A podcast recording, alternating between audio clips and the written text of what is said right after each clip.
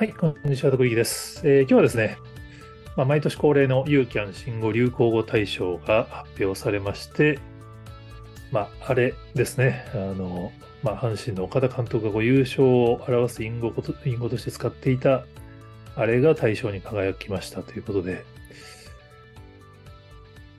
まあ、個人的にはまあ、今年の並びを見ると、まあ、順当かなと思うんですけど、まあ、くしくも3年連続野球用語になっちゃったんですよね。2年前がリアル二刀流、ショータイムでしたっけ。で、えー、去年が村神様っていう。まあ、なので、ちょっと一部で野球用語大賞みたいなことを言われるようになってるんですけど、そういえばと思って過去の流行語大賞の対象を振り返ってみると結構面白い傾向が見つかったので、Yahoo の記事に書いてみました。まあ、まず大きな流れとしては、やっぱりその、この10年くらい実はスポーツ系の用語しか対象に選ばれてないんですよね。2018年がカーリング代表のソダネで、2019年がラグビーワールドカップ日本代表のワンチーム。で、その後、まあ、コロナ禍で2020年3密が入ってるんですけど、3年連続野球用語対象になったっていう。で、実はそのカーリングのソダネの前も、インスタ映えと忖度が2017年にあるんですけど、でも2015年トリプルスリー、2016年神ってるで、この10年ぐらい、もうスポーツ関係の横がずっと対象なんですよね。で、その前を見ると、スギちゃんのワイルドだろうとか、NHK ドラマのアマちゃんの JJJ とか、半沢直樹の倍返しとか、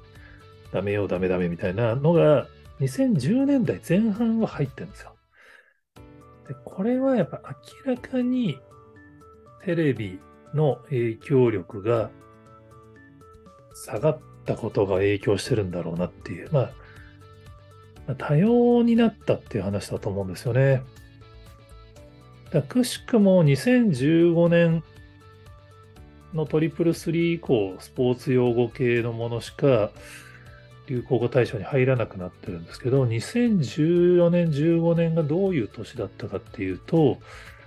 2014年が、まあ、YouTube がテレビコマーシャルで好きなことで生きていくっていうコマーシャルを大量に展開した年なんですよね。それで、まあ、ヒカキンさんのテレビコマーシャルなんかが展開されて、まあ、YouTuber が小学生の間で人気って言われていたようなのが一気にマスの人気に、まあ、名実ともになっていくっていうのが2014年ですね。これ2014年の、まあ、ヒカキンさんのテレビコマーシャルでもすでにもう登録者数450万近くいますからね。で、2015年は、今度はネットフリックスが上陸する年なんですよね。ネットフリックスの CEO のヘイスティングスさんの、まあ、あの挨拶みたいな動画が2015年上がってますけど、まあ、黒船上陸って話題になってたんですね。まあ、当然、その、いきなりユーザーが増えたわけではなくて、ネットフリックスもここから徐々に、まあ、最初は苦しみながらだんだん日本でもユーザーを増やしていくんですけど、まあ、単純に言うと多分 YouTube とか Netflix とかネット系の動画配信サービスが出てきたことによって、やっぱ視聴者の視聴動向が多様になっていくっていうのが多分この10年ぐらい前からの傾向としてあるんだと思うんですよね。その結果、やっぱり日本全国みんなが見ているような話題っていうのはスポーツぐらいになっちゃったっていう。やっぱ対象に選ばれるのがスポーツ。まあ、ここ3年は野球ですけれども、スポーツの話題が、まあ、対象というぐらいの話題になるのはそういうものしかなくなっちゃったって話なのかなと思いますね。だ今回も流行語大賞のトップ10に並んでるキーワードを Google トレンドでグラフで比較してみたんですけど、やっぱりあれの検索数のスパイクが一番大きいんですよね。まあ、検索が一番大きければ流行語かっていうと当然そういうわけではないんですけど、まあ、これは分かりやすいかなと思いますね。あの、新しい学校のリーダーズとか、生成 AI みたいなものは年間を通じて検索数がガンと上がってるんで、まあ、これはこれでその、年間通じての話題量だったら、こっちの方が大きいんですけど、まあ、新語・流行語大賞ですかね。まあ、流行った大きさっていうんだったら、まあ、今年はあれでいいんじゃないかなっていう印象はあります。ただ、やっぱり水面下で、この流行語のトレンドの変化として大きいなと思ってるのは、やっぱり SNS 発の流行語っていうのが増えてきたなっていうところですね。まあ、今回、あの、蛙化現象みたいな言葉もあのトップ10に入りましたけれども、個人的に一番印象的だったのはやっぱり、ちょんまげ小僧とひき肉ですが、ノミネートに入ったことですね。これ多分、このひき肉ですを知ってる層っていうのは多分、あれ以上に狭いと思うんですよ。まあちょっとわかんないです。人数で言ったらどっちが多いのかみたいな議論は当然あると思いますけど、まあ、阪神のあれは、やっぱり優勝したことによってマスメディア取り上げられたから、まあ、全国区になったと思うんですけど、ひき肉ですは、主に TikTok と YouTube のブームで大きな話題になってるんですよね。これは、あの、つれづれ研究室という方のノートで、ま、詳細に分析がされてるんですけど、本当にその YouTube の登録者数が1000人いなかったちょんまげ小僧の YouTube チャンネルでのひき肉さんの自己紹介が、まあ、TikTok とかでミーム化した結果、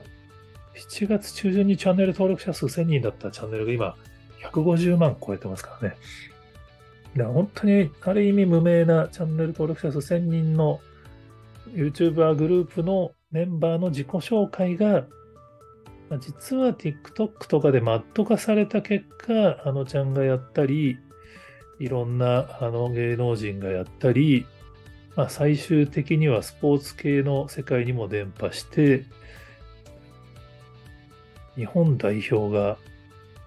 ゴールパフォーマンスでやるっていう。これがそのブームになったのが7月末で、日本代表のパフォーマンス10月頭ですからね。数ヶ月で凄まじく大きな話題になったんで。で、これはその TikTok とか YouTube 見てない人には全く伝わってないと思うんですよね。でも TikTok では累計の関連動画の再生数が6億回とか超えてるらしいんで、TikTok 見てるとみんな何かしら見てるみたいな感じですね。でこれはまた Google トレンドの検索数で並べてみると、実はちょんまげ小僧の検索数とか、なんだっけ、これなんて言うんですかね、OSO ですか、この熊の検索数。OSO18 とかペッパーミルパフォーマンスより、実はそのちょんまい小僧の検索数上回ってるんですよね。ネット界における話題の大きさで言うと、そっちの方が大きかったんだろうな、みたいな。これぐらいやっぱりその、テレビと SNS と、まあ、それぞれそのコミュニティによって話題にしているキーワードが変わっている時代になったんだなっていうのがやっぱり大きな変化なんだと思いますね。まあ、早速ソフトバンクがちょんまげ小僧テレビ、テレビコマーシャルだから、ウェブ CM だか、まあ、1年生のコマーシャルに起用したりしてますけれども、まあ、これは、まあ、ちょんまげ小僧がすごいよねって話もあるんですけど、まあ、実はその、登録者数1000名だった YouTube チャンネルからもこういうワードが生まれてくるっていう。SNS 流行語大賞でトップ